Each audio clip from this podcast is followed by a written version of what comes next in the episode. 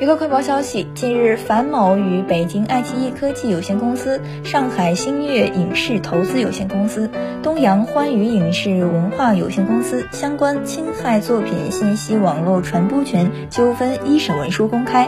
文书显示，原告樊某诉称，被告未经许可在《延禧攻略》剧集的每集片头部分及番外片头部分使用了原告享有著作权的摄影作品，构成商业性使用，应当支付使用报酬。最终，法院裁定被告三公司共计赔偿原告樊某经济损失六万元。